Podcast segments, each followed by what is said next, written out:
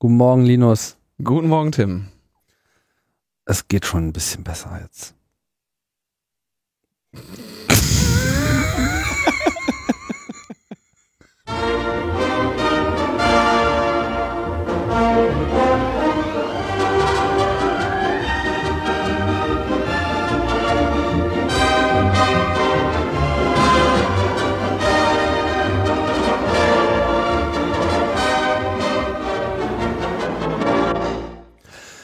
Ja, das wird eine heiße Sendung hier. Draußen äh, brüht es auch schon ganz ordentlich hier. Der Sommer wird ja mittlerweile seinem Namen äh, gerecht. So ist auch die Metaebene schon erhitzt bis zum Get-No. Und wir haben auch ein paar ganz heiße Themen. Ja, endlich auch mal wieder was über Porno.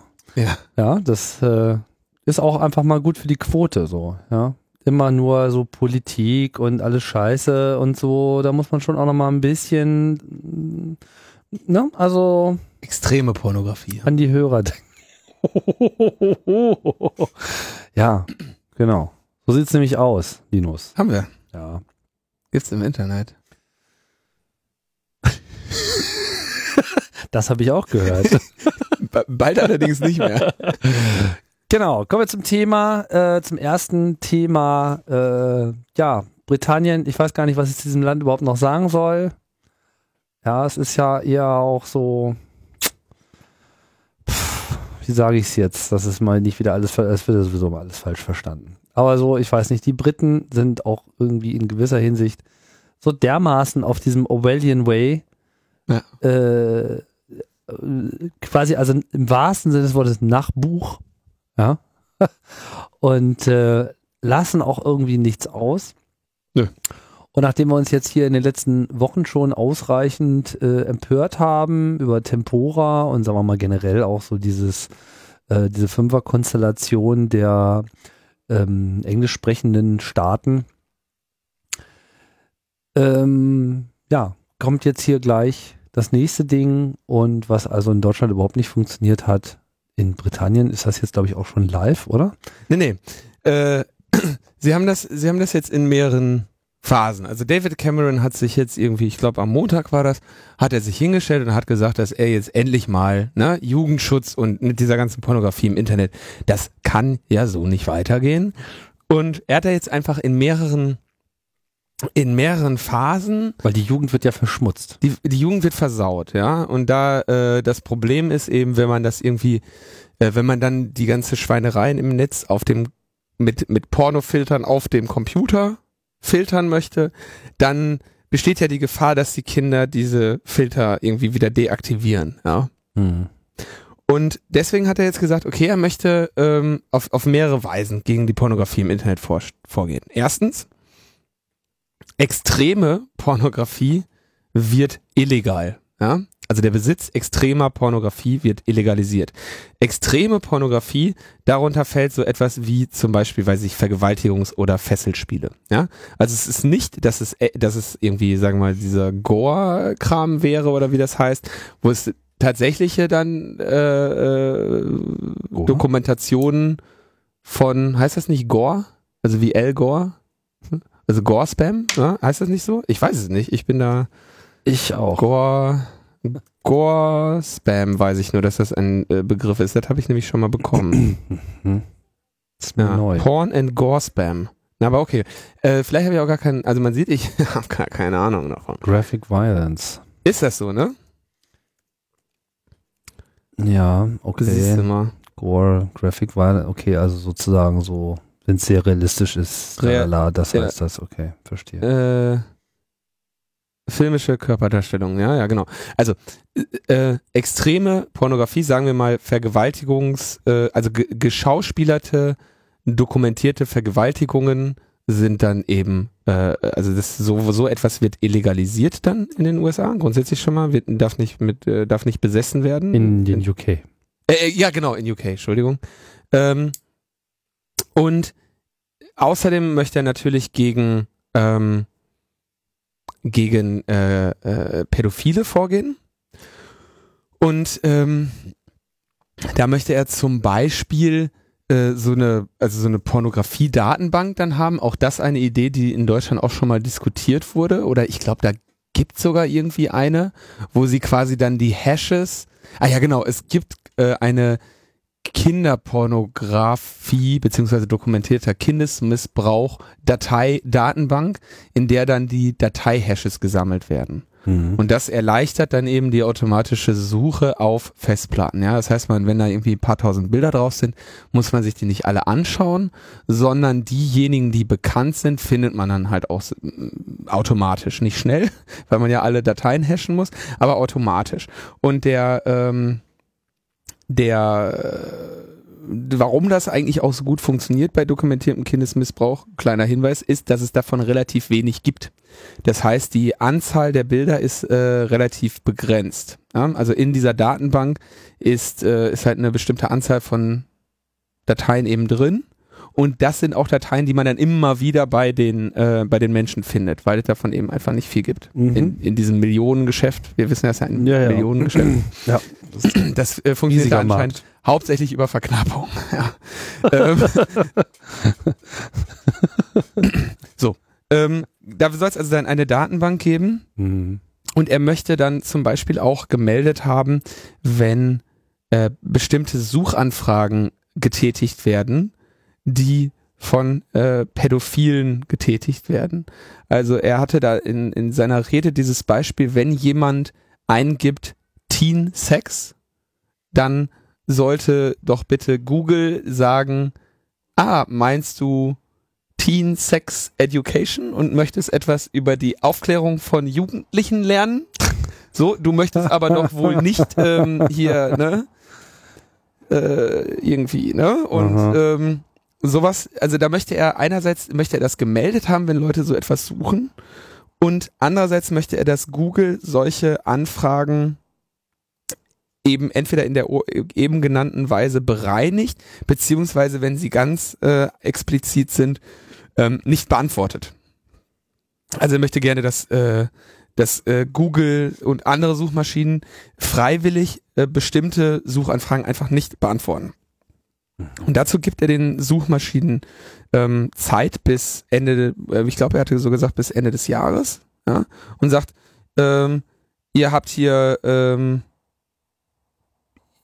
äh, sagt also, ihr könnt jede, jede, te jedes technische Problem löst ihr, ihr habt irgendwie die, die Welt verkartet, ihr habt äh, äh, die Straßen fotografiert, jetzt könnt ihr auch mal irgendwie äh, die Schweinebilder aus dem Internet äh, raus äh, oder aus euren Suchergebnissen rausfiltern. Kann doch nicht so schwer sein. Ja. Ähm, ihr habt Algo, äh, ihr habt unglaubliche Algorithmen gebaut so und jetzt äh, eure, ihr habt offensichtlich die großartigsten Hirne. Ich verlasse mich darauf, dass ihr das hinbekommt.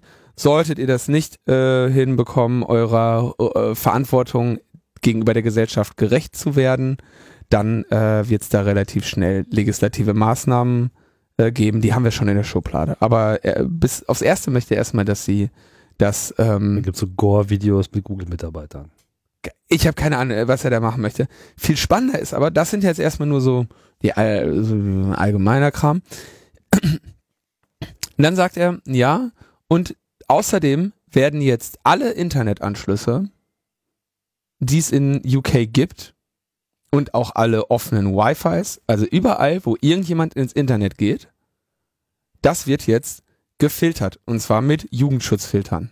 Und von wem? Und da wird die Pornografie gesperrt, eben anhand dieser zentralen Datenbank, in der die gesamte Pornografie des Internets gesammelt werden soll, so ungefähr. Also und nicht die Porno, ja, also ich finde es. Pornografie. Äh, ja, gut, aber auf der einen Seite reden wir hier von Kipo, ja. Nee, Pornografie. Ganz klar Pornografie. Weil es ja keine Zensur. Jetzt kommt der spannende Teil. Du kannst, wenn du quasi deinen Internetanschluss kaufst, ähm, kannst du ja das Häkchen machen, dass du den Default Pornofilter bitte nicht haben möchtest. Ah, kann man. Kannst du abbestellen. Wenn du einfach nur weiterklickst, Wobei ich das auch schon witzig finde, wenn also weiterklicken beim Internetanschluss bestellen. Ich weiß, also ich bestelle meinen, habe meinen Internetanschluss über, ich glaube über Telefon oder Briefwahl bestellt, weil ähm, ich konnte ja nicht klicken. Aber wie auch immer. Also wenn du wenn du weiterklickst, ja, ähm, also das Default ist, wenn du alles nur ausfüllst, ja, ich will Internet und nicht noch irgendwo im Kleingedruckten ein Häkchen setzt, dann hast du automatischen Filter da drin. Und das wird dadurch begründet, damit eben, da der ja dann beim Provider sitzt, dieser Filter, können die Kinder und Jugendlichen den ja nicht umgehen.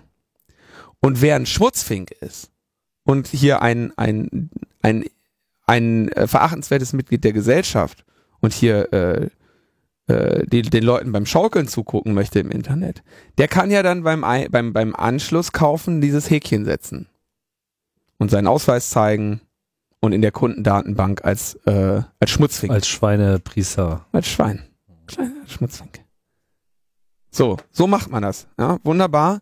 Das Problem hat der gute Mann gelöst. Bis Ende 2013 wird diese Regelung dann für alle Neukunden gelten dass du dieses Häkchen hast.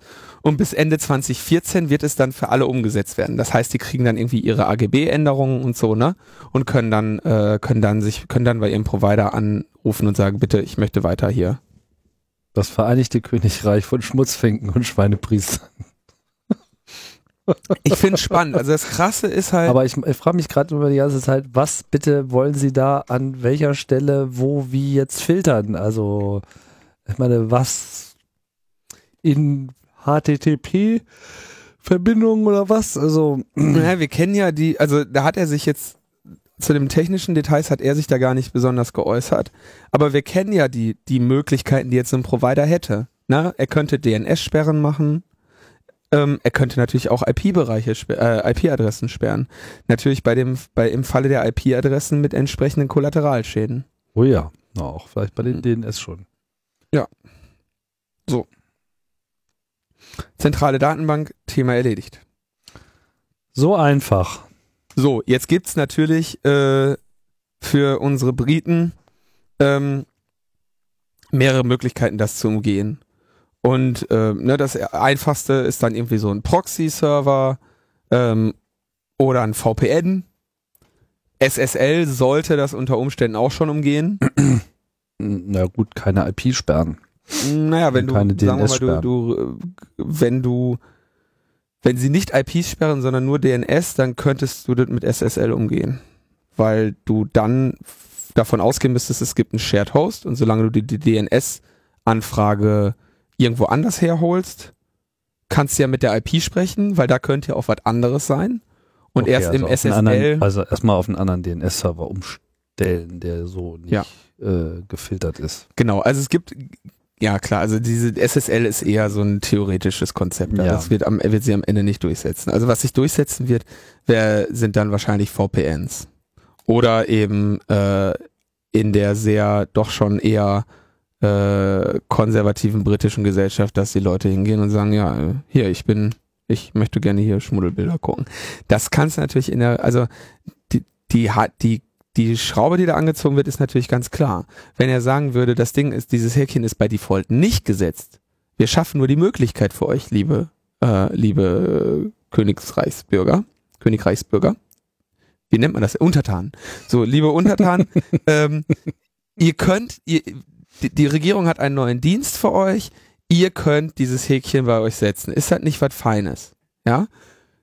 Dann würden, sagen wir mal, vielleicht fünf bis acht Prozent das Häkchen setzen. Diejenigen, die irgendwie ihre Kinder da schützen wollen, vielleicht sind es auch sogar, würden es ab zu, bis zu 20 Prozent sein.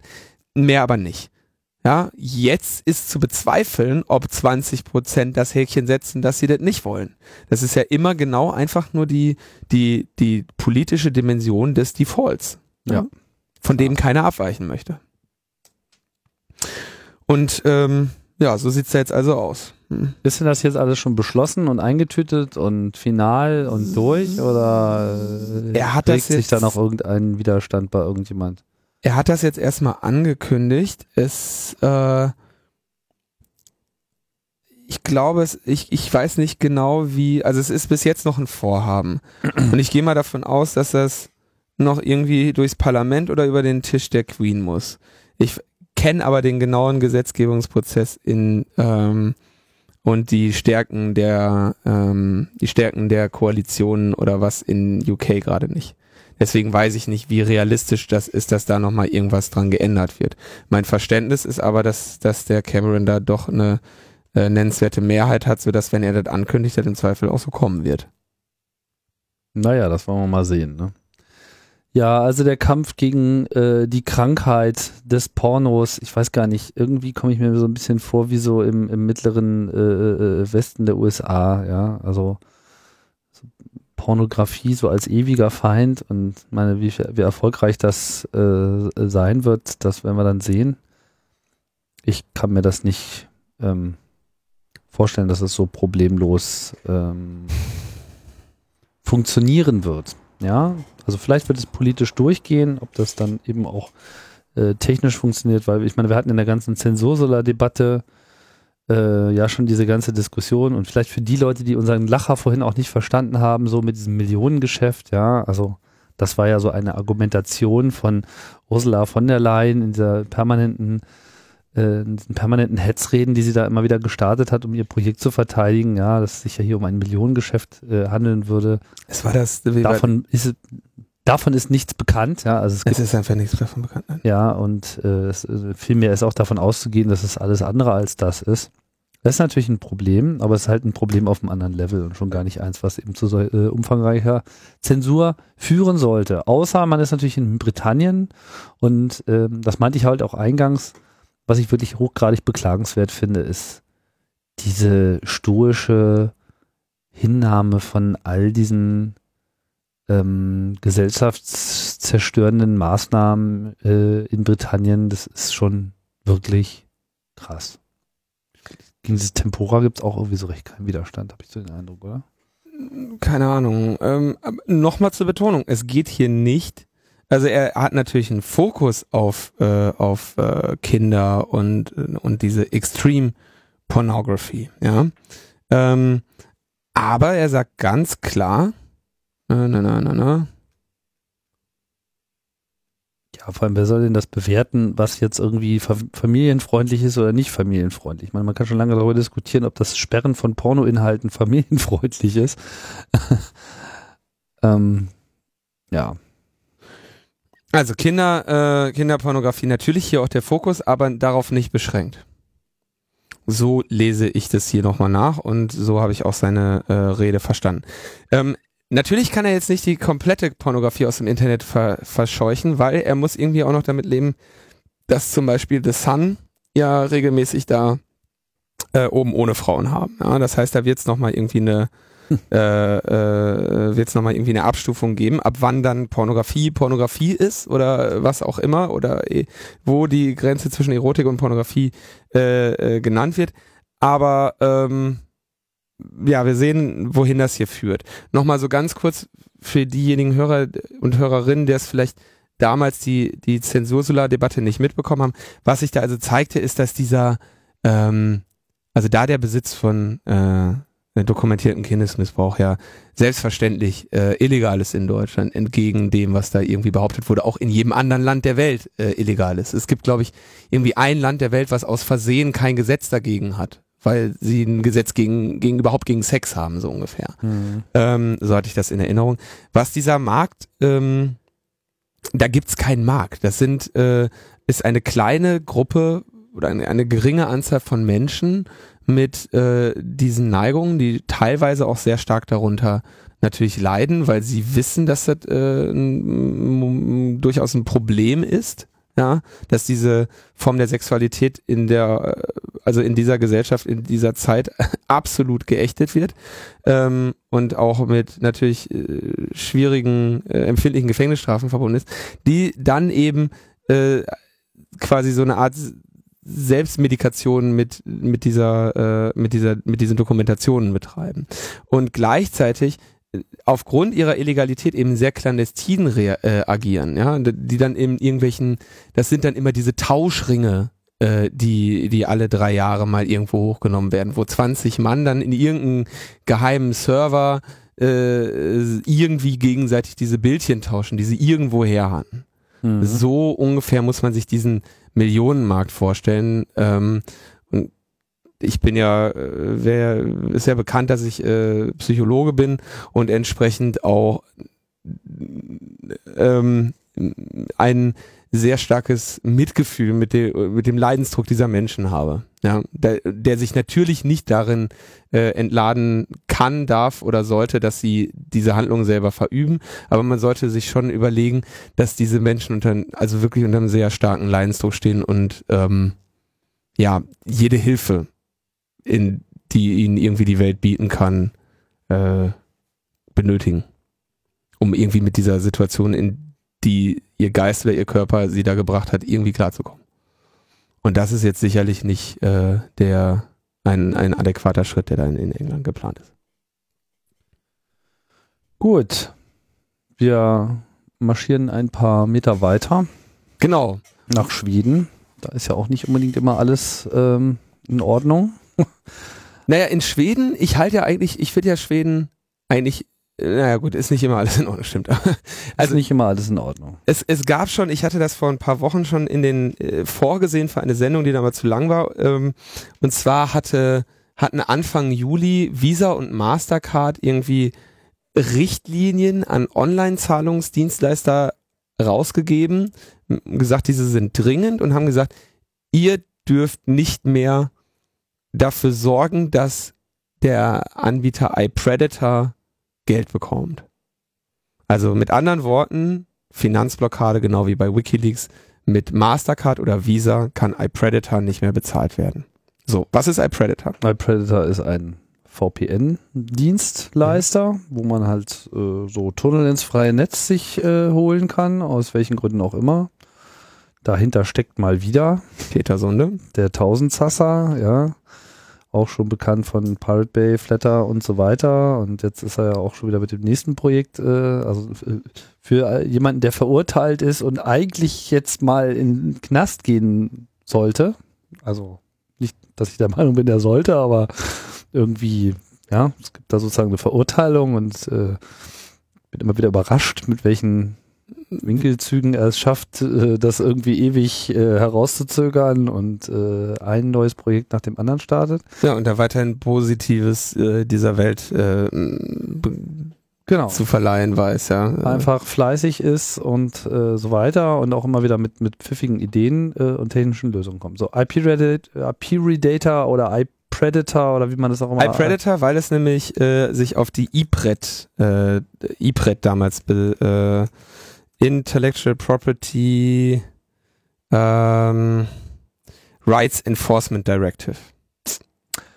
Ja, man könnte natürlich auch sagen, bezogen hat. der Witz mit ich, der Predator, ist natürlich auch ganz äh, lustig. Also wie auch immer, äh, dieser Dienst auf jeden Fall steht jetzt quasi genauso unter Beschuss wie zuletzt Wikileaks.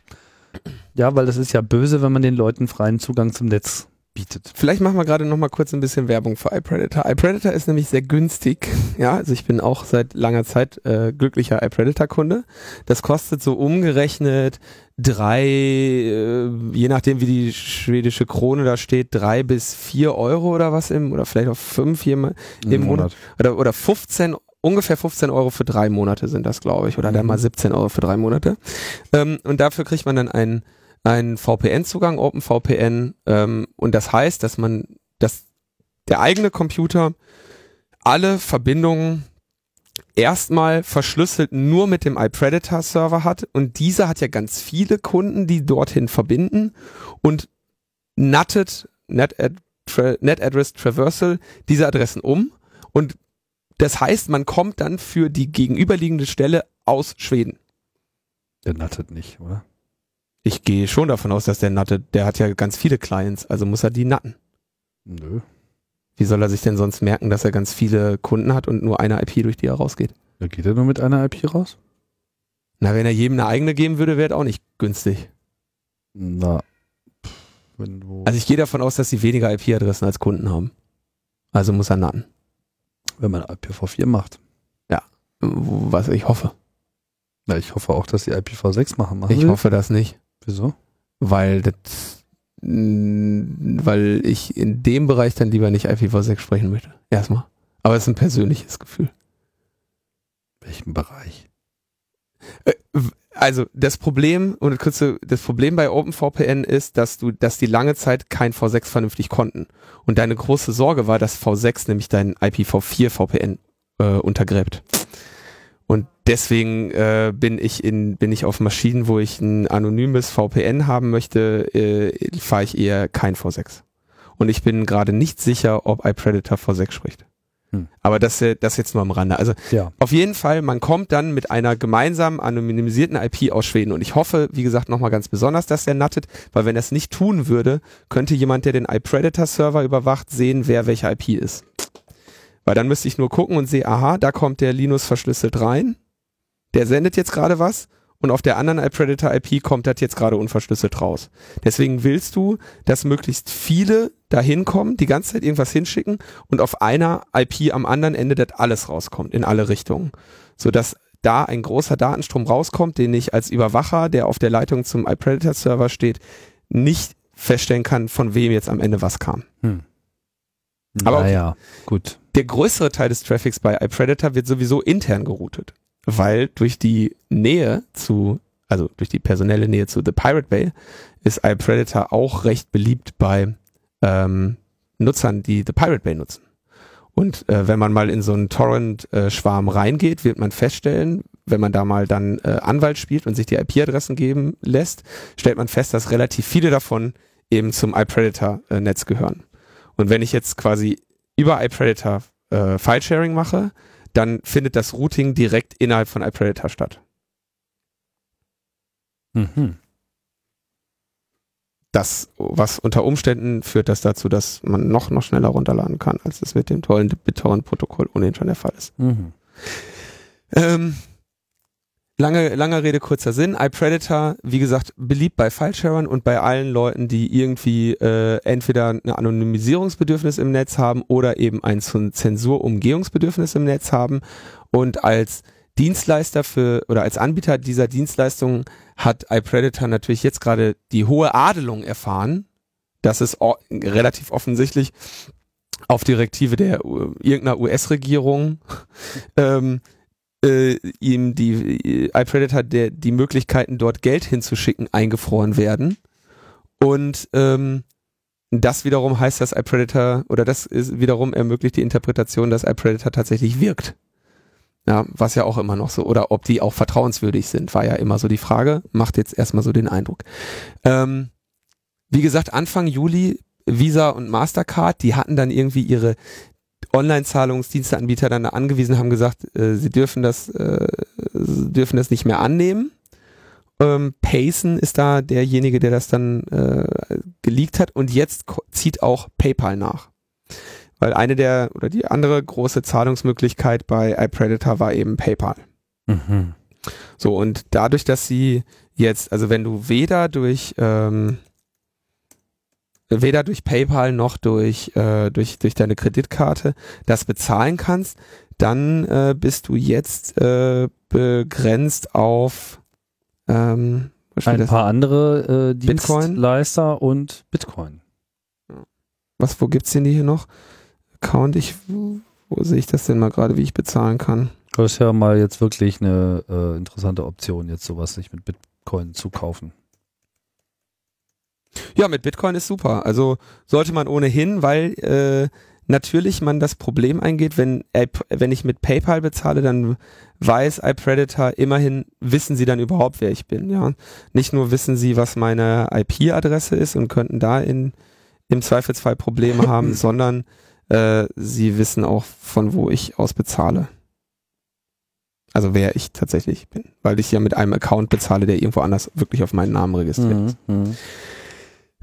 Also, ja, iPredator geht's an den Kragen. Und das ist natürlich schlecht. Ja, weil das heißt, also, wir sehen da, ich merke schon, wir schweifen viel zu sehr aus. Wir sehen da, dass, dass also jetzt gegen solche Anonymisierungsanbieter eben da auch vorgegangen wird. Und die sind natürlich ein Dorn im Auge von, äh, von solchen Prism, Tempora und X-Keyscore-Programmen, wenn da plötzlich äh, jemand dafür sorgt, dass, dass, dass Nutzer sich äh, nicht auf direkten Wege überwachbar machen. Ne? Je nachdem, wie die Route nach Schweden läuft, kann ich mir sogar vorstellen, dass die Briten und die äh, Amerikaner sich da sogar sehr ganz besonders drüber ärgern, wenn halb Europa auf einmal mit iPredator spricht. Ja, und das ganze Problem ist letzten Endes aber mal wieder die amerikanische Regierung, weil die ist diejenige, die den Druck ausübt auf Mastercard und äh, Visa. Ist nirgendwo dokumentiert, aber von alleine werden Mastercard, Visa und PayPal sich halt nicht ausgedacht haben. Nee, das ist Zumal klar. man deren, äh, deren Verhalten jetzt schon aus der äh, Banking Blockade gegen WikiLeaks kennt, die ja sogar ähm, dann irgendwann nach weiß ich nicht wie viel Jahren äh, vor Gericht dann auf, äh, aufgehoben wurde. Also inzwischen kann man ja wieder mit, äh, ja sicher. Really? WikiLeaks.org oder was? Das war ein nicht besonders ähm, nicht mit einem nicht mit besonders viel Aufmerksamkeit äh, äh, bedachte Neuigkeit, aber äh, WikiLeaks hat ähm, gerichtlich Recht bekommen, dass das nicht akzeptabel war, was die da gemacht haben. Donate, so, was, was nimmt WikiLeaks im Moment entgegen? Würde mich jetzt Donate with Visa Mastercard. Geht. Krass. Das hat sich schon vor einiger Zeit geändert. Ich meine, dass wir auch bezahlt, äh, dass wir bezahlt, dass wir das auch berichtet hätten. Ja. Und sie tun es jetzt trotzdem einfach nochmal wieder mit mit mit äh, mit iPredator. Also es ist eine, es ist so skandalös. Also man, es fällt einem dann nur noch wenig zu ein. Es ist wirklich, es ist wirklich übel. Ja, also das ist ein, wie gesagt, iPredator ist wirklich ein Dienst, der äh, ja, der, wie gesagt, ich vor vielen Dingen schützt, eben auch vor der Verfolgung bei, beim Falle des File-Sharings, aber natürlich auch sehr, sehr viele andere sinnvolle Anwendungen hat. Ne? Ja, und das äh, geht natürlich nicht, weil damit würde man sich ja den Autoritäten entziehen und das mögen die Autoritäten nun mal gar nicht.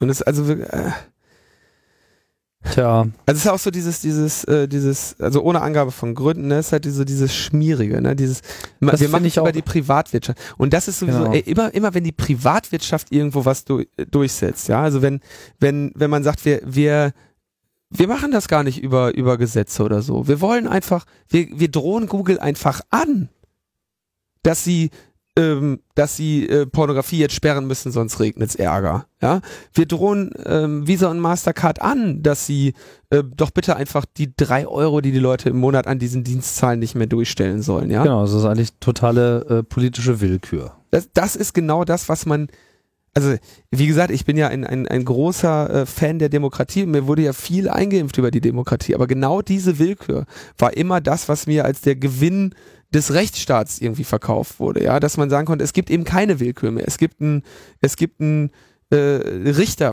der entscheiden muss, ob irgendwas in Ordnung ist oder nicht. Und der ist unabhängig. Und der ist unabhängig. Ja, und in den USA äh, dann diese Betonung, eine äh, Jury, du hast das Recht auf eine Jury aus deinen Zeitgenossen, Jury of your peers. Ja. Und ja, wenn man das aber so durchklärt, dann, dann sind wir wieder bei der, bei der Willkürherrschaft, die wir halt und in den Monarchien hatten.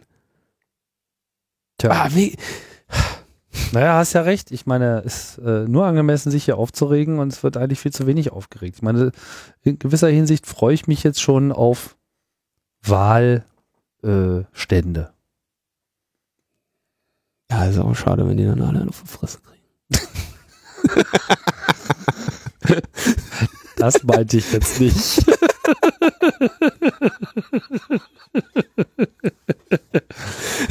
nee, aber das äh, kann ich ja jedem nur äh, empfehlen. Also wer so, so eine gewisse äh, Empörungsdichte erreicht hat äh, mittlerweile, ja, also äh, Sascha Lobe ist ja schon beim Ekel angekommen. Ich weiß nicht, ob du die ja, Kolumne ja. gelesen hast, äh, er steigert sich.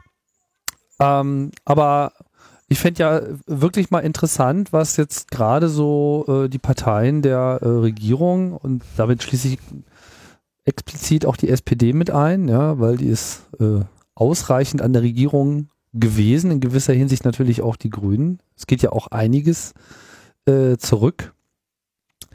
Ähm, und da sind wir eigentlich auch schon beim nächsten Thema, oder? Äh, ja, ja, wir, ja, genau. Wir können eigentlich hier so einen fliegenden Themenübergang machen. Ja. Machen wir einen äh, fliegenden Themenübergang. Äh, also ähm, verschiedene äh, äh, Basisinformationen, um sich in den nächsten Wochen und Monaten an Wahlständen auszukotzen. Diese generelle Frage natürlich. Verbesserungsvorschläge, einfach mal konstruktive Kritik. Ja, ich würde mich, ich würde mir das vor allem auch gerne mal so herleiten lassen von solchen äh, Menschen, die da irgendwie diese Politik vertreten. Komm, das ist gemein. das ist so gemein. Das ist gemein. Ja. weißt doch, dass sie das einfach nur äh, aus, nee, aus ganz anderen Motiven Ganz ehrlich, ganz, ja, ich meine, Zynismus, alles super, ja. Aber äh, es gibt eine erste Riege, ja, die in was weiß ich welchen Zwängen äh, arbeitet. Da gibt es irgendwie eine zweite Riege, die irgendwie in was weiß ich für welchen Zwängen arbeitet. Aber jetzt hast du da eine Basis, die äh, ermuntert wird von ihren Platzhaltern, äh, doch jetzt mal hier das Fähnchen zu schwingen und äh, das Wimpelchen schön in den Wind zu halten. Ne? Und die machen das, ja. Wimpel im Wind. Und ähm, dann stellen die sich da jetzt hin. Und dann würde mich mal wirklich die Sprachregelung interessieren, die die jetzt an den Tag legen, um diese Scheiße zu rechtfertigen. Das wird schwierig. Ich meine, die Situation ist mittlerweile so verkackt, es könnte jetzt sogar, sogar, könnte, äh, äh, es ist ja noch nicht mal vollkommen auszuschließen, dass die Piratenpartei nicht untergeht. Soweit sind wir schon. So, und was kommt neu raus? Irgendwie äh, weiteres, wie, wie nennt man dieses Verhalten? Ich, ich finde da auch gar kein Wort mehr zu. Also die, die, die deutsche Bundesregierung windet sich und sagt vor allem erstmal nichts. Und wenn sie dann mal was sagen, stellt es sich meistens auch innerhalb kürzester Zeit als, als äh, falsch heraus. Was ja. wahrscheinlich der primäre Grund ist, dass sie einfach nichts sagen, weil sie gerade das Gefühl haben, dass sie entweder nur Sachen sagen, für die sie sofort auf die Schlachtbank kommen oder sofort der Lüge überführt werden. Ja gut, du musst auch wissen, der Profiler war ja jetzt sieben Wochen im Urlaub. Sieben. oder was? Also gefühlt. Der war im Urlaub, hat, ne, also was, was ist geschehen? Äh, es wurde gesagt, äh, es kam dann ja die Meldung, dass gesagt wurde, naja, Freunde, ähm, hier in diesem Afghanistan-Bericht steht ja schon irgendwie 2007 was von Prism drin. Also mhm. könnt ihr doch nicht ernsthaft erzählen, dass ihr nicht wisst, was Prism ist. Und dann haben sie sich hingestellt und haben gesagt, ja, Moment, das äh, ist ja ein anderes Prism.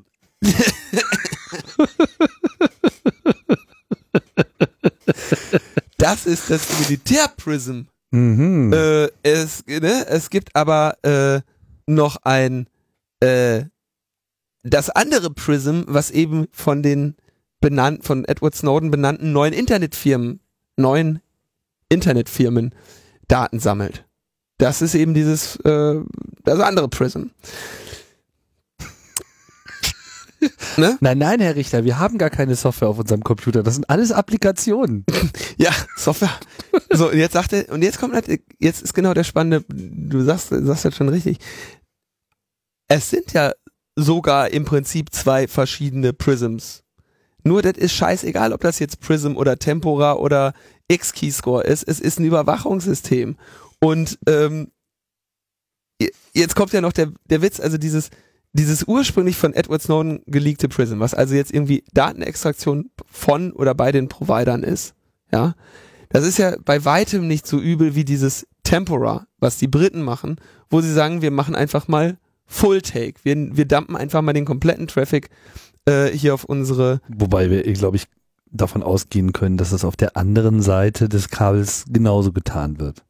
Richtig, genau, aber ja. So, und jetzt stellt sich raus, ähm, dass es dann ja noch, das kam jetzt gerade, dass es dann dieses X-Key-Score gibt, ja, wo also äh, so, und die sind ja, das sind alles Systeme, die sind da ja nicht untereinander ähm, da sitzt ja jetzt nicht der NSA-Mann und sagt, wo gucke ich denn jetzt mal? So, starte irgendwie, jetzt klicke ich in meinem Doc auf X-Keyscore und gucke da und jetzt klicke ich in meinem Doc auf, auf Prism und, und gucke da. Am Ende haben die das sowieso alles in einer mehr oder weniger zusammengeführten Nutzeroberfläche, wo einfach reinspült, äh, was es gibt. Der trennen die ja nicht mehr. Wäre ja totaler Irrsinn, die 500 Mark nicht auch noch auszugeben, um zu sagen, äh, am Ende möchten wir das bitte alles in einer äh, Unified äh, Interface haben, ja.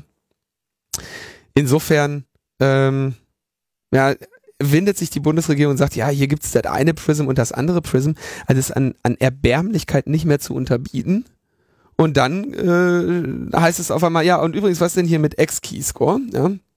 Worüber der Spiegel schreibt, da werden monatlich bis zu 500 Millionen Datensätze aus Deutschland erfasst von der NSA.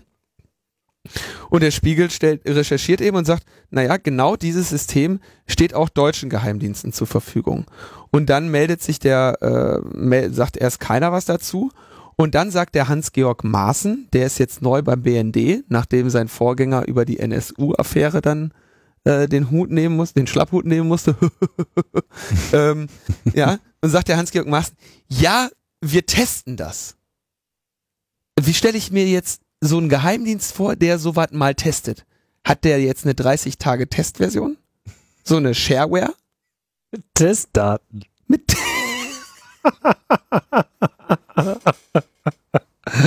ja, genau. Ja, das ist diese wahrscheinlich auch wieder so eine, das läuft alles auf so eine Tuttle-Battle-Konfusion hinaus. So, und was schreibt, André schrieb dann auf Netzpolitik auch sehr, äh, sehr richtig, das spielt jetzt echt, also es kommt ja bei den Namen eh keiner mehr hinterher. Und es spielt jetzt auch keine Rolle mehr, wie diese Systeme heißen. Es ist Vollüberwachung. Und wir haben längst, sind wir über den Punkt hinaus, dass wir noch Daten benennen könnten, auf die die Geheimdienste nicht zugreifen. Ja, ist eigentlich alles. Einfach einmal alles, Thema erledigt, so. Und da braucht man jetzt nicht weiter äh, noch über Namen zu streiten. Über Namen zu streiten. Genau. Zumal, wenn dann noch es zwei Prisms gibt. Ja, also ich meine, spätestens an dem Punkt ähm, brauchst du nicht mehr weiter zu argumentieren, ja. Und zwei Prisms. genau. Ein, ein Doppelprisma ist das sozusagen. So, und jetzt, äh, jetzt tut sich aber politisch so langsam ein bisschen was, ja. Denn, also wie, halten wir nochmal fest, alles wird am Ende, alles in allem ist das am Ende das eine große Überwachungssystem, mit dem einfach alles gemacht wird. Da mögen dann Untersysteme nochmal getrennt sein und vorgefiltert werden, bevor die NSA die wieder mit den mit den Idioten vom BND teilt, die ja international auf der Geheim auf dem Geheimdienstpaket einfach keinen besonders guten Ruf haben und auch national nicht. So hin und her. BND testet das gerade. So, was? Nicht, dass sie das einsetzen, sie testen. Testen, Testversion. Ja, das ist. Da kommt jedes Mal so ein Pop-up. Thank you for testing äh, hier äh, Global Surveillance, X-Keyscore. Uh, please purchase a license key. Ja. Don't use the cracked version ich meine, Pirate Ich finde find diesen Ausblick, dass auch die Geheimdienste Testversionen fahren, ja, äh, wenn man davon ausgeht, dass die Geheimdienste auch alles kontrollieren. Ich meine, wir sind jetzt mhm. eh schon mitten in der vollen Aluhut-Verschwörung und so weiter, ja äh, wenn die Regierung auch von den Geheimdiensten kontrolliert wird, vielleicht handelt es sich bei der Regierung ja auch nur um eine Testversion. Ja. Würde zumindest einiges erklären. Ich finde es halt nur, ich finde es halt, die Frage ist halt bei diesen Überwachungsprogrammen, was die jetzt genau mit Testen meinen und was ist meine Rolle? Ja, bin ich da jetzt gerade der Beta-Tester oder der Beta-Test als Linus Neumann mit meinem Datenverkehr? Ja, ja. ja. Ähm, ich habe mich am Wochenende mit einem ähm, mit äh, einem, äh, einem Menschen unterhalten, der auch äh, ins Fadenkreuz der USA geraten ist, aufgrund bestimmter Vorkommnisse vor ein paar Jahren. Ähm, und der hat, handelt sich dabei um einen sehr klugen Menschen und der hat dann gesagt, wenn das, also wenn, wenn dieser, wenn das, was wir jetzt gerade erleben, so diese Global, Global Surveillance, ja, und noch dazu irgendwie fliegende Roboter, die Menschen töten. Wenn du das vor zehn Jahren hätte keine Sau den Film gucken wollen. Also wir sind inzwischen haben wir wirklich mit unserer Gesellschaft die Science Fiction, die da irgendwie mit mit Orwell oder mit äh, mit Judge Dredd oder mit irgendwelchen komischen ähm, Büchern und Filmen äh, gestaltet wurde, die haben wir jetzt überholt. überholt. Ja, haben wir überholt.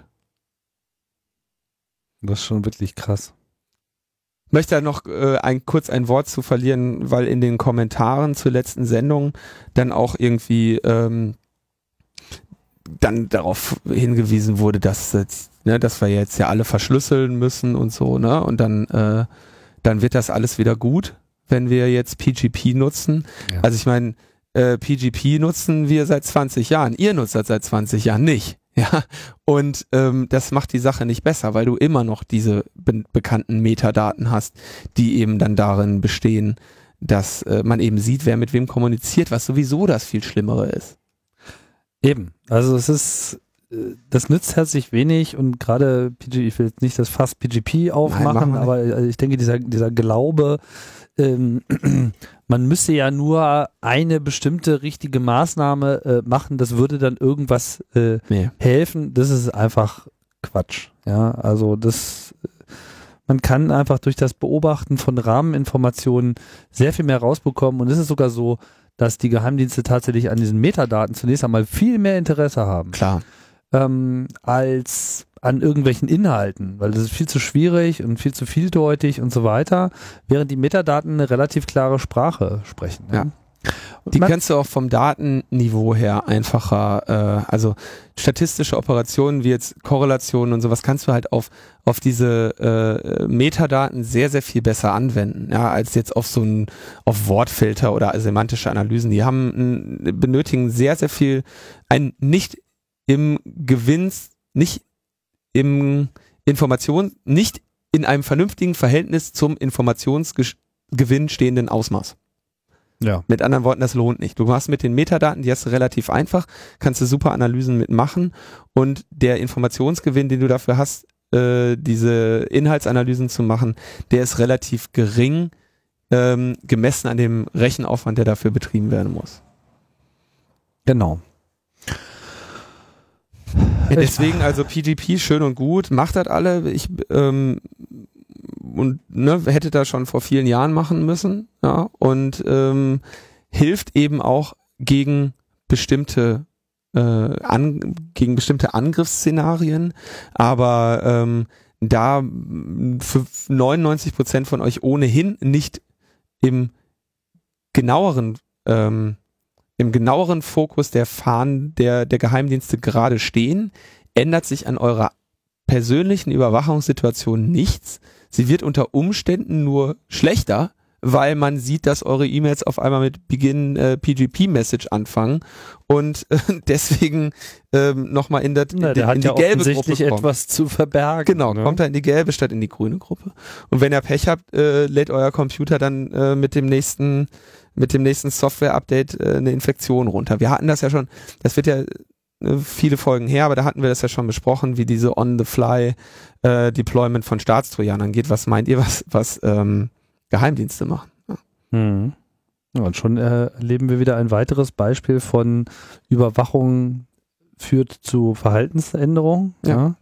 Besser mal nicht verschlüsseln, weil das kriegen sie ja gleich mit und dann falle ich ja auf. So, ne? Das ist äh, definitiv so ein Aspekt. Und gleich mal irgendwie hier den familienfreundlichen Pornofilter äh, anklicken, weil sonst könnte man ja noch glauben, ich wäre jetzt hier irgendwie Gore, ich wäre El Gore.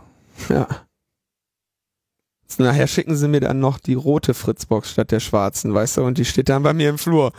und jeder weiß, so irgendwie so, so, so werden diese, uh, so werden diese Sachen gemacht. Ich bin hier gerade, ich habe deinen Stuhl, glaube ich, gerade irgendwie herausgefordert. Ähm, wir schweifen ab. Ja, so. wir schweifen ab. Wo waren wir denn eigentlich? Die gute. Beim BND und seinen äh, Testvarianten äh, genau. und so weiter. Wird getestet. Ja. Die äh, IFF hat dann kommt mit irgendeiner Sammelklage an. Ich will jetzt mal so kurz, was jetzt, was jetzt gemacht wird. Also IFF strengt eine Sammelklage an. Wer weiß, was daraus wird. Irgendwie gegen das, gegen die NSA-Machenschaften. Dann kommt die äh, EU-Kommissarin Reding daher und stellt dieses Safe Harbor Abkommen in Frage. Das gleiche macht ähm, die Datenschutzkonferenz. Das Safe Harbor Abkommen ähm, sagt, dass, ähm, dass Daten, die in die USA gehen, dort per se als den den Datenschutzgrund, äh, den Datenschutzrichtlinien entsprechend aufbewahrt gelten. Ist das richtig gesagt? Ja, das ist sozusagen äh, man einfach so per, per Akklamation einfach feststellt, äh, ist egal, ob es hier oder da ist, passt schon. So. Woran natürlich vor allem die USA, äh, die USA ähm, ähm, großes Interesse haben, sozusagen. Das mhm. heißt, äh, US-Firmen würden dann quasi nach dieser EU-Direktive sich äh, verhalten und so pauschal den Datenschutz entsprechen und passt schon und dann gibt's halt keine Einschränkungen mehr und dann darf Firma X auch äh, in der amerikanischen Cloud seine Dokumente abschmeißen, weil ist ja total sicher. Genau, insbesondere personenbezogene Daten, weil das eben nach Datenschutzrichtlinie äh, eben nicht so einfach möglich wäre. Es geht jetzt um eine äh, Vereinbarung zwischen EU äh, Europäischer Union und äh, Vereinigten Staaten, wo dann sagt, wo man sagt, okay, mit dieser die Datenschutzrichtlinie verbietet zwar grundsätzlich persönliche, äh, personenbezogene Daten in andere aus einem EU-Mitgliedstaat in einen anderen Staat zu übertragen, in dem nicht das gleiche EU, äh, das gleiche Datenschutzniveau. Uiuiui, schöne Vespa hier. PK50. Mhm. Ähm, also da, die EU-Datenschutzrichtlinie verbietet es, Daten in einem anderen Land zu speichern, in dem nicht das gleiche oder ein höheres Datenschutzniveau besteht. Und Safe Harbor sagt, bei den USA geht das klar. Das ist per Gesetz das gleiche Datenschutzniveau. Mhm. Das sagt das Safe Harbor Abkommen. Genau genommen sagt es eigentlich, ist es eigentlich scheißegal, äh, wir wollen hier keine Beschränkungen haben, bitte vorspulen. Genau. Und jetzt sagt, sagt also Reding und die, die äh, Datenschutzkonferenz, ähm, bei ausreichendem Zweifel kann dieses Safe Harbor Abkommen ausgesetzt werden. Und ausreichender Zweifel ist ja wohl jetzt gegeben. Also ausreichender Zweifel, dass mit den Daten dort de, der EU-Datenschutzrichtlinie entsprechend umgegangen wird. Und ähm, natürlich hat das ganze Ding dann so eine Ausnahmeklausel der nationalen Sicherheit wo dann also drin steht, die USA dürfen da nicht drauf zugreifen, außer in Fällen der äh, nationalen Sicherheit. Und das äh, ist ja genau äh, National Security Agency, ja. Das ist die nationale das ist Sicherheit. Denen, das wird denen im Namen, ja. Und ähm, jetzt sagt also die Datenschutzkonferenz sagt, die ähm, Bundesregierung soll also jetzt das Safe Harbor ähm, Abkommen aussetzen oder erklären, warum sie meinen, das nicht tun zu müssen. Und das gleiche, die gleiche, äh, das gleiche Verlangen äh, richten sie natürlich an die EU-Kommission. Ähm, weiterhin setzen jetzt in der EU viele auf die äh, auf diese äh, auf die Datenschutznovelle, die wir hier ja schon mehrfach besprochen haben. Ja. Kirsten Fiedler hatte dazu äh, gesprochen, Benjamin Bergemann. Ähm, Lobby Plug, der ganze Kram. Lobby Plug. Das Gefühl, die, die Hälfte der Sendung hat sich darum gedreht, auf die eine oder andere Art und Weise. Genau. Recht, ja. Und da setzen sie jetzt drauf, dass, dass damit die US-Spionage unterbunden wird.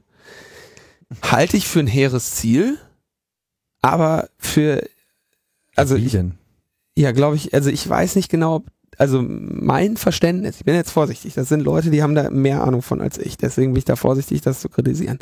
Aber mein Verständnis ist, dass Geheimdienste nicht an Gesetze gebunden sind. Zumindest nicht so genau nehmen. Genau. Und deswegen halte ich das für unwahrscheinlich. Also sie sind an Gesetze gebunden, aber an geheime, Geheimdienstgesetze. geheime Gesetze. Ja, ich meine, das ist ein System da in den USA, wo geheime äh, Organisationen auf geheimer Basis, auf Basis von geheimen Gesetzen mit geheimen äh, Richtern arbeiten.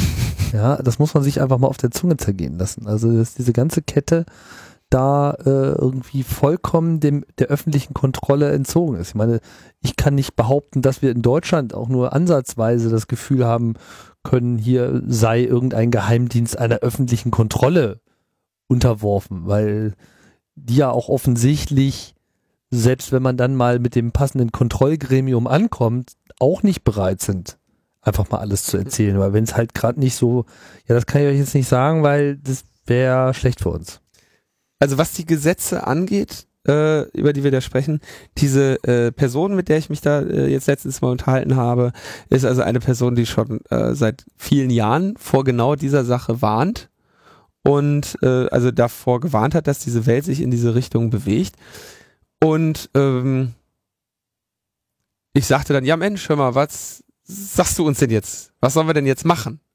Und dann sagte die Person, ja, ich habe doch jetzt 20 Jahre lang gesagt, was wir machen müssen, um zu verhindern, dass es so weit kommt. Ich kann jetzt nicht sagen, wie man das nochmal rückgängig machen soll. Da fällt mir nichts mehr zu ein. Wir hätten es damals verhindern müssen. Wir hätten damals die Gesetze machen müssen. Wir hätten bei jedem noch so blöden Ausnahme, äh, bei jeder noch so blöden Ausnahmeklausel für Fragen der nationalen Sicherheit protestieren müssen. Wir hätten das seit vielen Jahren irgendwie bekämpfen müssen. Jetzt ist es zu spät. Wir haben es. So. Die Technik hat sich, es war klar, dass die Technik sich dahin entwickeln würde. Äh, die Situation ist jetzt auch entsprechend und ähm, das jetzt nochmal äh, rückgängig zu machen, wird sehr, sehr schwierig, zumal jedes Mal, wenn irgendjemand laut wird und sich dagegen wehrt, irgendeine Werwolf-Gruppe aus dem Keller kommt, äh, die man seit Jahren äh, äh, verfolgt hätte, die haben irgendwie fast schon irgendwie mal überlegt, einen Anschlag zu machen. Den haben wir jetzt verhindert. Ja, wir kennen diese Zahlen, vielleicht fünf, vielleicht sieben. Mhm. Also diesen, ähm, den, den Freiheit statt Angst, Kampf über die Grundausrichtung der Gesellschaft, der hätte früher gekä äh, äh, gekämpft und entschiedener gekämpft werden müssen, bevor wir äh, die Angstgesellschaft hatten. Jetzt wird es schwierig. Jetzt haben wir die Angstgesellschaft. Jetzt haben wir die Angstgesellschaft. Nichtsdestotrotz ähm, gibt es dann etwas Hoffnung. Einige Abgeordnete äh, in den USA wollen das geheimdienstliche Speichern nur auf Verdächtige beschränken und sagen, also sie wollen quasi nicht die, die anlasslose Überwachung, das ist ja das, worum es hier geht, sondern sie wollen die veranlasste Überwachung, also zurück zur veranlassten Überwachung quasi. Ähm, das müssten sie einmal durch den Kong Kongress, einmal durch den Senat und dann noch über Obamas Schreibtisch kriegen. Ich wünsche, wünsche viel Spaß, mhm. viel Erfolg und viel Glück und viel Segen. Ähm, die äh, Chancen werden eher unrealistisch eingeschätzt, aber wenigstens, ne, man wird sie dann irgendwann hoffentlich äh, historisch würdigen, dass sie es wenigstens versucht haben. Ja, also während wir uns jetzt lange Zeit über die äh, Existenz oder mögliche Existenz eines Überwachungsstaats äh, unterhalten haben. So ist jetzt eigentlich eher sowas wie so eine Überwachungswelt entstanden. Ja. Wo auch merkwürdige Allianzen existieren auf einer Ebene, die auch in sich komplett geheim ist. Ja, also da arbeitet der BND als Geheimdienst auf geheimer Basis mit einem anderen Geheimdienst und beide äh, sind jenseits von irgendeiner nennenswerten Kontrolle. So. Mhm. Und ähm, man kann jetzt auch locker mal noch Kanada, Neuseeland, äh, Britannien da mit reinschmeißen. Australien, also die ganzen englischsprachigen, nicht wahr? Diese Five Eyes, diese, mhm. diese, diese äh, anglophile äh, Union, die es schon irgendwie immer gegeben hat und die sich schon immer am meisten vertraut hat, weil man spricht ja dieselbe Sprache und man teilt ja im Wesentlichen auch dieselbe äh, Kultur, nämlich die von ausgehend von äh, Britannien, ja. Und dieses britannische Modell, äh, ja, also genau das, was mal Orwell sozusagen auch ähm, gesehen hat oder meint gesehen zu haben, das erhebt sich jetzt quasi über den Rest der Welt und äh, führt da so eine Überwachung durch. Ich frage mich natürlich auch, was so die anderen un unbeteiligten Geheimdienste ähm, noch alles so darüber denken mögen. Ja, ich glaube im Wesentlichen sind die alle jetzt so ein bisschen, wie soll man sagen, ich glaube, die fühlen sich leider auch noch etwas herausgefordert jetzt. Das, ja. das, das Spannende finde ich eigentlich, also diese ganzen also eh, ob das jetzt Neuseeland, Kanada, UK, USA sind, diese ganzen Geheimdienste, ähm, die da miteinander zu einem gewissen Grad dann offensichtlich zusammenarbeiten oder auch wie der BND mit den USA ähm, oder mit der NSA und anderen Geheimdiensten. Ähm, diese Geheimdienste oder auch auf EU-Ebene, die Geheimdienste arbeiten ja auch alle zusammen. Diese, also mit welcher wie die wiederum, die müssen ja immer noch mal eine Grenze dieser Zusammenarbeit haben, weil die ja selber auch noch mal das Interesse natürlich haben, mehr von der Zusammenarbeit zu profitieren, als durch diese Zusammenarbeit zu verlieren. Ja, also selbstverständlich, wir haben das in der letzten Sendung ja schon angesprochen, geht es ja auch um äh, Spionage und wirtschaftliche Vorteile in, ja. in, diesen Angelegenheiten. Und den Teil muss ja jeder Geheimdienst dann wiederum äh, ausklammern. Das war jetzt auch ein schöner Talking Point für die Diskussion am, an Wahlständen in den nächsten Monaten, nächsten zwei Monaten. Ja, also gerade so bei der FDP fände ich das mal ja ganz interessant, die auch mal so für die Freiheit äh, eintritt, TM. Ja, wie die ja, sind doch alle frei. Ja, die auch, sagen wir mal, immer dem Mittelstand so zugewandt ist. Also äh, was sie sozusagen jetzt davon halten, dass quasi de facto der deutsche Mittelstand, der sich so rein technisch schon äh, gar nicht leisten kann, ja, äh, sich da in irgendeiner Form durch irgendeine Verschlüsselung zu wehren, geschweige denn, dass du überhaupt eine, eine realistische Chance hast, das heutzutage äh, zu machen, weil so wie du früher halt mal einen Fax geschickt hast, ja, wo wir jetzt wahrscheinlich auch wissen, wo diese Faxe so landen, ähm, hast du halt jetzt äh, das entsprechende Äquivalent einer E-Mail, äh, was eben auch mehr oder weniger direkt abgegriffen wird. Ja. So, und da liegt da dann halt so der, äh, der Schatz des wer mit wem und wer äh, hat jetzt hier eigentlich mit wem und schicken Sie doch mal den Vertragsentwurf, Frau Pähler, und äh, wo ist denn hier, äh, können Sie mir noch mal die Bestätigung schicken und so, weißt du, so läuft auch der Hase. Und das sind natürlich alles so, man, man kann im einen diesen Workflow, diesen Business Workflow kritisieren. Auf der anderen Seite muss man aber auch klar sehen, diese Gesellschaft hat eine gewisse Erwartungshaltung, glaube ich. Und das ist meiner Meinung nach, ich überlege ja auch immer wieder dieses so, wie, wie stehe ich dazu, wie äh, verhalte ich mich da drin, dieses, warum verschlüssel ich nicht, warum bin ich nicht ausreichend paranoid, warum trage ich keinen Aluhut, ja? Das sind so Fragen, die ich mir auch mal wieder äh, stelle. Und ich glaube, dass auch viele deshalb ähm, nicht bereit waren, auf diesen Zug aufzuspringen, weil sie es einfach nicht wirklich für möglich gehalten haben. Ja. Und dass man so mit seinem Grund, also dass man auch, ist glaube ich auch so ein psychologisches Ding. Wenn du darauf einsteigst und so die, in diese äh, paranoide Weltsicht, ja, das meine ich jetzt gar nicht mal negativ, aber sozusagen so dieses generelle wahrscheinlich ist alles bedrohlich Prämisse. Ja, wenn du daran einsteigst, dass du darunter einfach selber leidest, weil du in so etwas nicht leben willst. Das heißt, du gehst einfach mal davon aus, dass das nicht so ist, weil du das ja nicht willst und du irgendwie auch das Gefühl hast, dass wenn du jetzt da deine schlechte äh, Laune äh, mit reinträgst, dass du es auch für alle anderen schlecht machst. Und so ist das ja auch, ne? So. Hat er auch so diese, Diskussion an diesem Wochenende. Und dann kriegt man dann irgendwie so gesagt, so, ja, alles scheiße. Alles scheiße, alles kaputt, alles zu Ende, vorbei. Sorry, 20 Jahre zu spät. Und dann sitzt du da so. Denkst dir so, aber, aber die Vöglein zwitschern doch und die Sonne scheint. ja, bitte. Also, nee. Das ist einfach hart. Das will keiner. Und ich glaube, da flüchtet dann auch das Hirn. So wie du, wenn du, wie du verrückt wirst, wenn du in der Zelle sitzt. Und dann hörst du irgendwann die Vögelchen wieder. Aber sind halt keine da. Ich habe da, es äh, flog ein Cartoon an mir vorbei, ich werde den nochmal raussuchen. Da, äh, man sieht also einen, einen, einen Typen, der so in der Gummizelle sitzt mit seiner Zwangsjacke und die ganze Gummizelle ist vollgeschrieben mit, die überwachen uns, die beobachten uns, die hören uns ab und der Pfleger steht so da und sagt, äh, sie können gehen, sieht so aus, als hatten sie recht. Macht so die Tür auf. das ist die Situation, in der wir uns befinden. Ja. ja.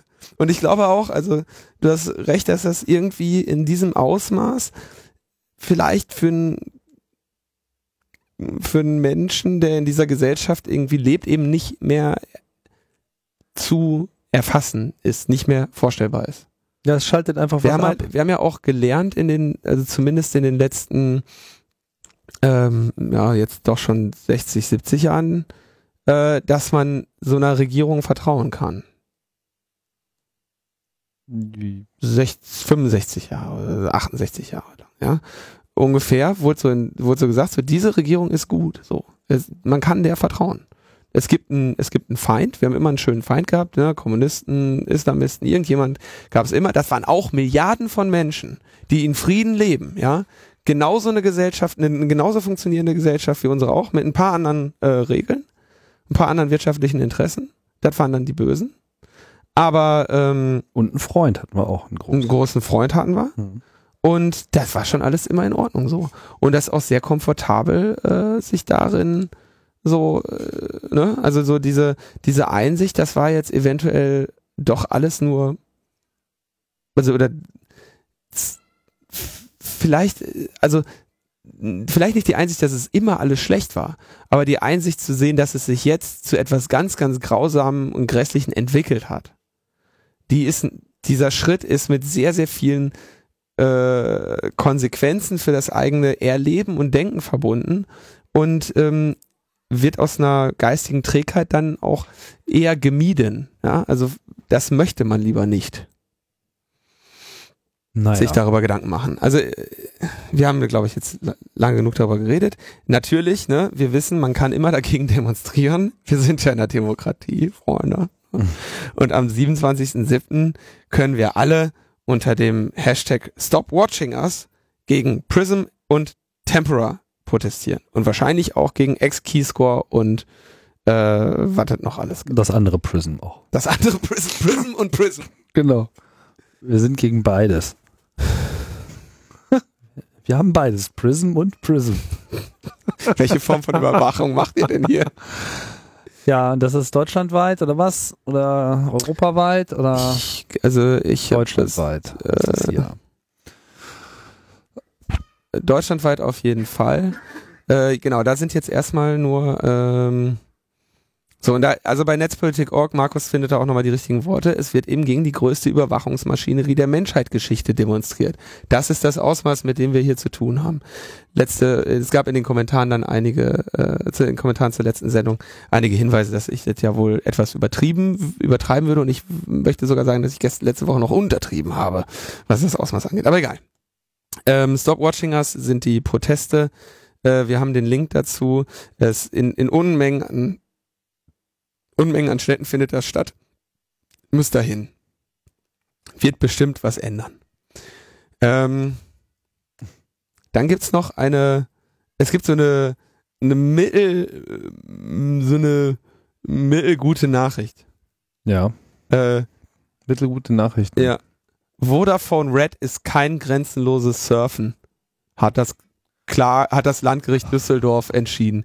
Die, die Klage der Ver äh, des Verbraucherzentrale Bundesverbandes hatten wir, glaube ich, äh, besprochen, wo äh, war dann in Folge auf die äh, Aktion der digitalen Gesellschaft, wo dann eben kritisiert wurde, dass die äh, Vodafone-Tarife nicht netzneutral sind, weil sie ähm, irgendwie Peer-to-Peer -Peer und Voice-over-IP und alle möglichen Formen von Traffic sperren.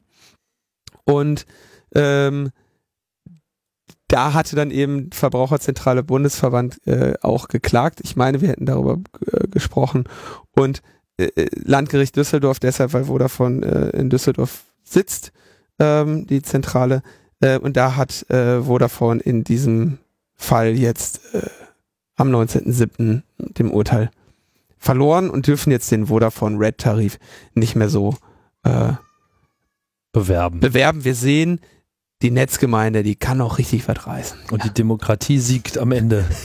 am Ende wird alles gut. Verbraucherschutz haben wir noch. Ja, heute haben wir schon eine Werbekampagne ges äh, gestoppt. Was, was kommt morgen? noch, ein, noch, noch was aus dem Bereich der Netzneutralität.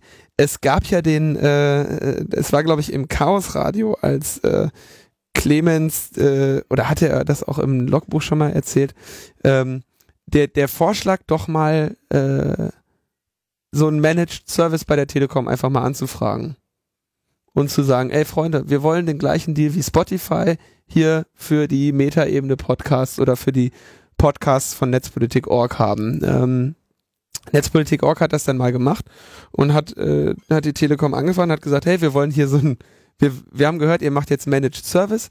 Mhm. Das wollen wir ganz gerne auch haben. Ja? Äh, sagt doch mal einen Preis. Und äh, Clemens hat ja schon richtig gesagt, das Schöne ist, dass sie, dass man dann entweder den Preis kennt oder dass sie einen diskriminieren. Und das können sie ja nicht, weil sie ja sagen, sie bieten die Managed Services diskriminierungsfrei an. Und deswegen ist das ja auch netzneutral. Ja. ja. Die Antwort, äh, die sie dann bekamen, war, ähm, dass die öffentliche Diskussion deutlich gemacht hat, dass äh, noch viele Unsicherheiten bestehen, wie die Telekom jetzt zukünftig Managed Services anbieten kann. Und da es sowohl auf äh, nationaler als auch äh, auf deutscher als auch äh, europäischer Ebene da Bestrebungen gäbe, äh, können sie äh, aufgrund dieser Unsicherheit gerade äh, nicht konkrete Produktvorstellungen weiterentwickeln. Ah. Und deshalb noch keine konkreten Angebote präsentieren. Ja, das war natürlich eine, war natürlich eine geschickte Antwort. Interessant ist, sie haben ja trotzdem einen Deal mit Spotify. Also so problematisch kann es ja alles gar nicht sein. Ja. Ne? Äh, wobei, na okay, Managed Service wäre dann wieder eher was im Festnetz. Ja, ich meine, wenn es, wenn es sozusagen, also wenn diese Unsicherheiten bestehen, ja, also wenn es eine rechtliche Unsicherheit gibt, wie würde kann denn dann dieser Vertrag ja, zustande man, gekommen sein? Würde man sich äh, wünschen, dass sie, dass, dass sie diesen Brief Spotify mal schicken, ja. Ja, also ich meine, ob denn das jetzt bedeuten würde, dass sie das jetzt kündigen und sein lassen, wenn da diese rechtlichen Unsicherheiten oder ich meine, wenn ihnen äh, offensichtlich macht ihnen ja die rechtliche Unsicherheit an der Stelle wenig aus, dann können sie ja dann auch trotzdem, also ich meine, ja, wenn es dann halt nicht mehr geht, dann lässt man es dann halt danach wieder einfach sein. Wir können ja einfach mal von der Redaktion da so ein Fuffi rüberschicken mit so einem Post-it dran, haben oder nicht haben.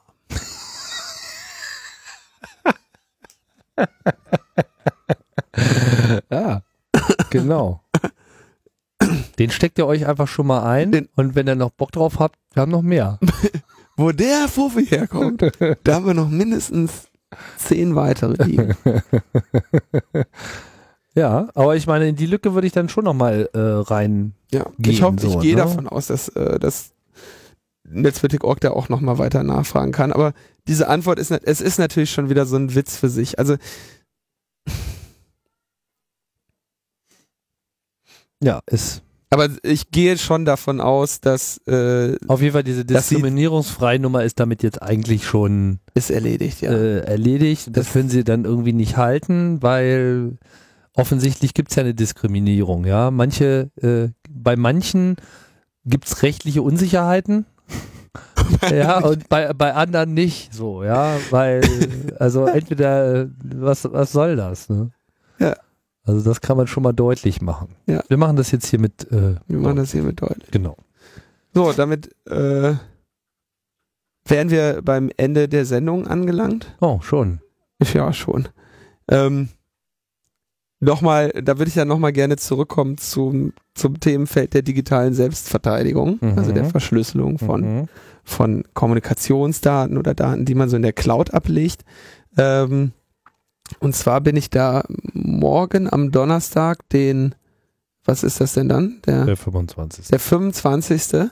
Ähm, abends aller Voraussicht nach wieder im Chaos Radio zu Gast und ähm, werde bei der Gelegenheit dann auch erzählen, was ich so angekündigt habe zu verbloggen und wonach ich, weiß nicht, fünfmal pro Woche auf app.net oder Twitter gefragt werde, wie ich äh, meine, meine Computer sichere. Das wird also bei der Gelegenheit dann hoffentlich erzählt werden. Also wir wollen uns ein bisschen über äh, verschlüsselte Kommunikation da unterhalten und wohl auch über das äh, Sichern von äh, Rechnern grundsätzlich, Sichern von Daten, die man in der in der Cloud unterbringt und uns da auch so ein bisschen darüber austauschen, wie wir das äh, untereinander machen. Ich bin da sehr gespannt drauf, weil ähm, ich das auch nicht vollständig weiß, wie der Erdgeist das so macht und der Nibbler, die auch da sein werden. Und ähm, dann kommt da so ein schöner Nerd-Talk. So. Ja, der kommt, ich mach das ja so. Ich mach das ja so. so. Aber 32 Zeichen Passwort reicht doch nicht aus. ich habe aber den größten Key. Ich habe den längsten Key. Ja. Na, ich bin mal, ich hat, bin mal gespannt. Also ich glaube, es wird eine ganz interessante Sendung. Ich glaube, dass ich da eventuell ein paar interessante Sachen für Hörer erzählen kann, so aus meiner, äh, aus meinen Ansätzen und bin mal, gehe sogar davon, oder ich gehe, hoffe, dass ich äh, eventuell da auch noch neue Sachen dann lerne. Ähm, wie man vielleicht andere Probleme angehen kann, die ich noch nicht und die ich mich noch nicht so gekümmert habe. Genau. Und wer noch so ein bisschen Gefühl für Verhältnismäßigkeit bekommen möchte, dem empfehle ich mal, sofern äh, er oder sie in Berlin wohnen oder vielleicht, wenn ihr mal hier in Berlin Urlaub macht, kommt ja auch mal vor, so am Wochenende. Da gibt es dann diesen schönen Neubau der Bundesnachrichtendienstzentrale. Und einfach mal nur um diese Baustelle herum zu gehen, um mal so Fenster zählen das äh, ist auch schon mal sehr erleuchtend, finde ich. Weil das einfach mal ist einfach mal so scheiße groß, dieses Teil. Das ist einfach unfassbar. Man fragt sich eigentlich, was machen die da eigentlich den ganzen Tag? Das ist eigentlich auch so die Frage, mit der wir euch dann hier entlassen. Ne? Können wir machen, ja. Genau. So machen wir das jetzt auch. Wir sagen Tschüss. Ciao, ciao.